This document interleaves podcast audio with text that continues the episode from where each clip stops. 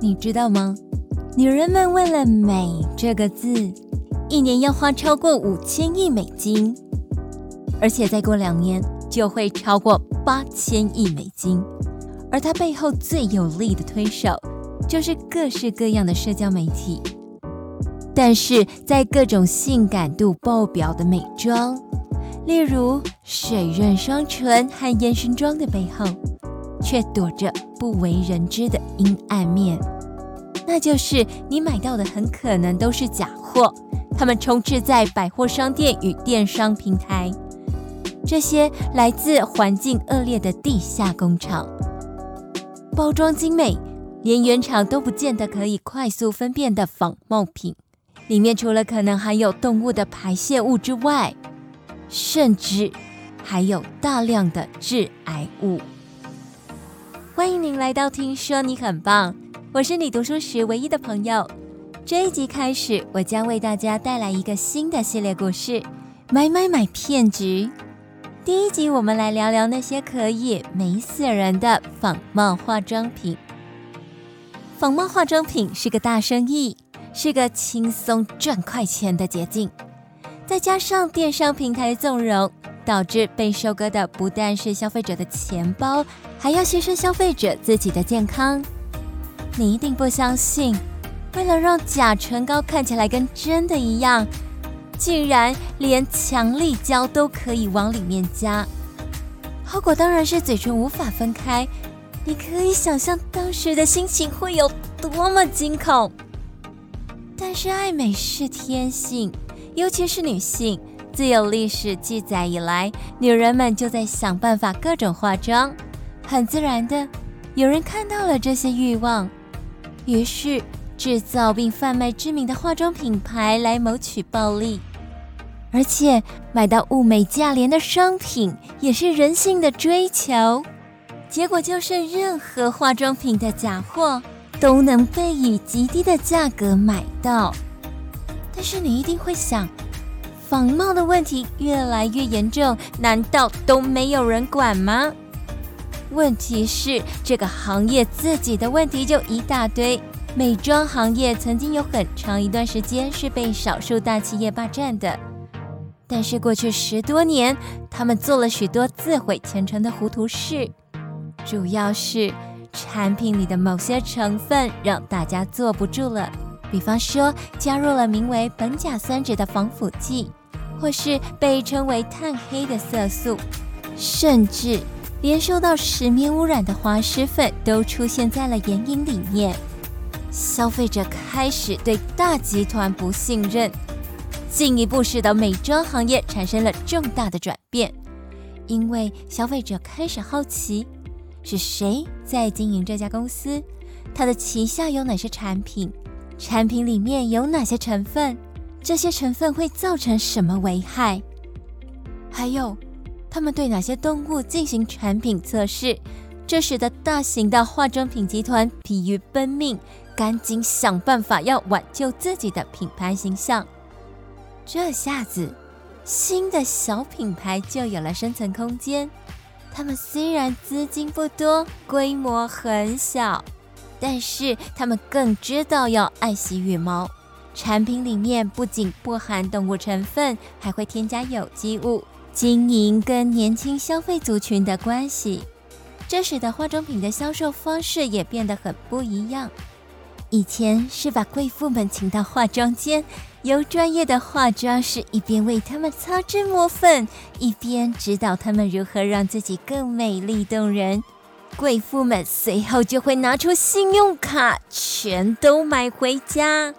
但是现在不一样了，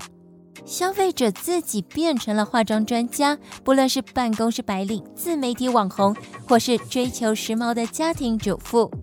他们利用社交媒体将新品牌的化妆品展现给大众的同时，等于也将自身的心得与经验反映给了化妆品公司。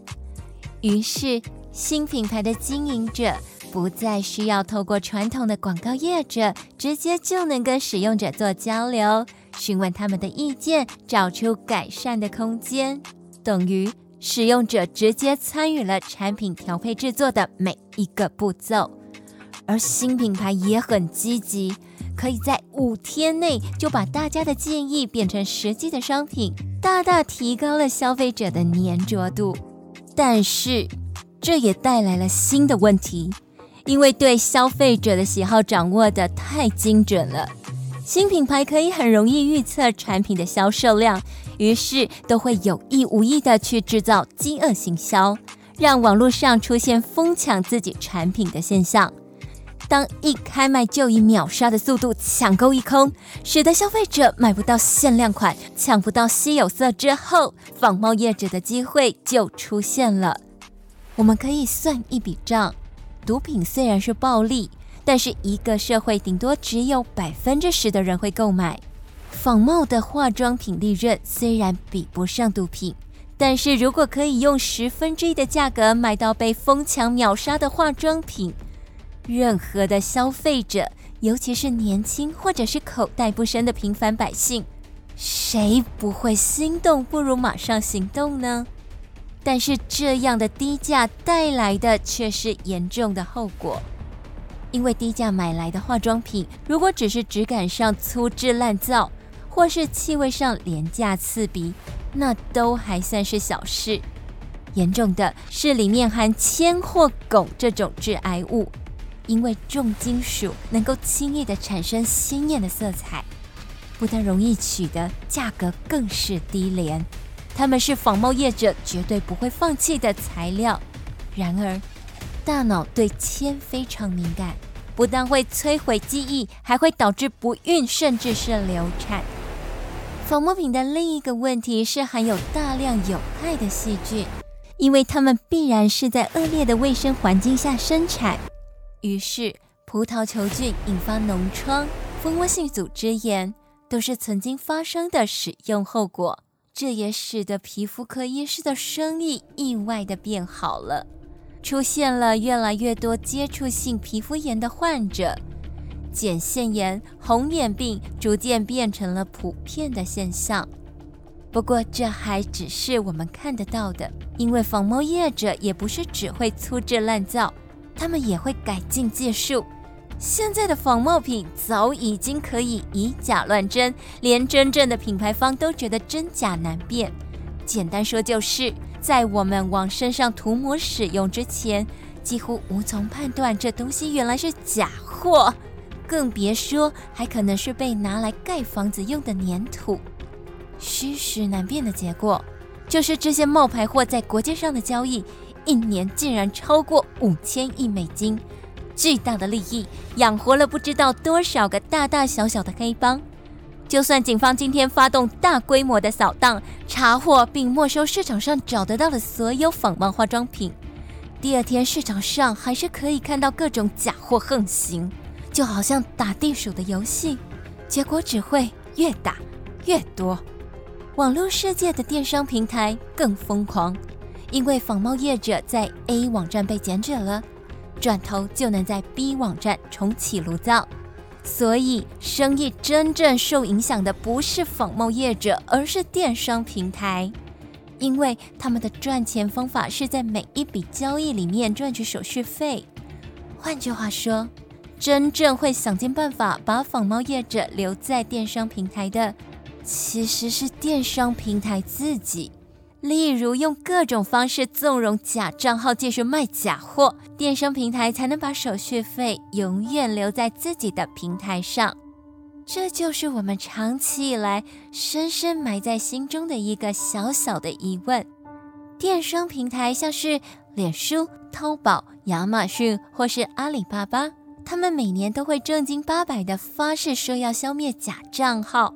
严惩并终结平台上的假货。但是我们看到的只是他们每年都发誓要打假，却没注意到他们也同时在发誓要想尽办法保护自己的利益。我是你读书时唯一的朋友，为您讲述买买买骗局的第一集：美死人的仿冒化妆品。听说你很棒，是一个有趣、有料、有意义的有声杂志。为您不定期的分享我们的心得、发现与故事，下期更精彩。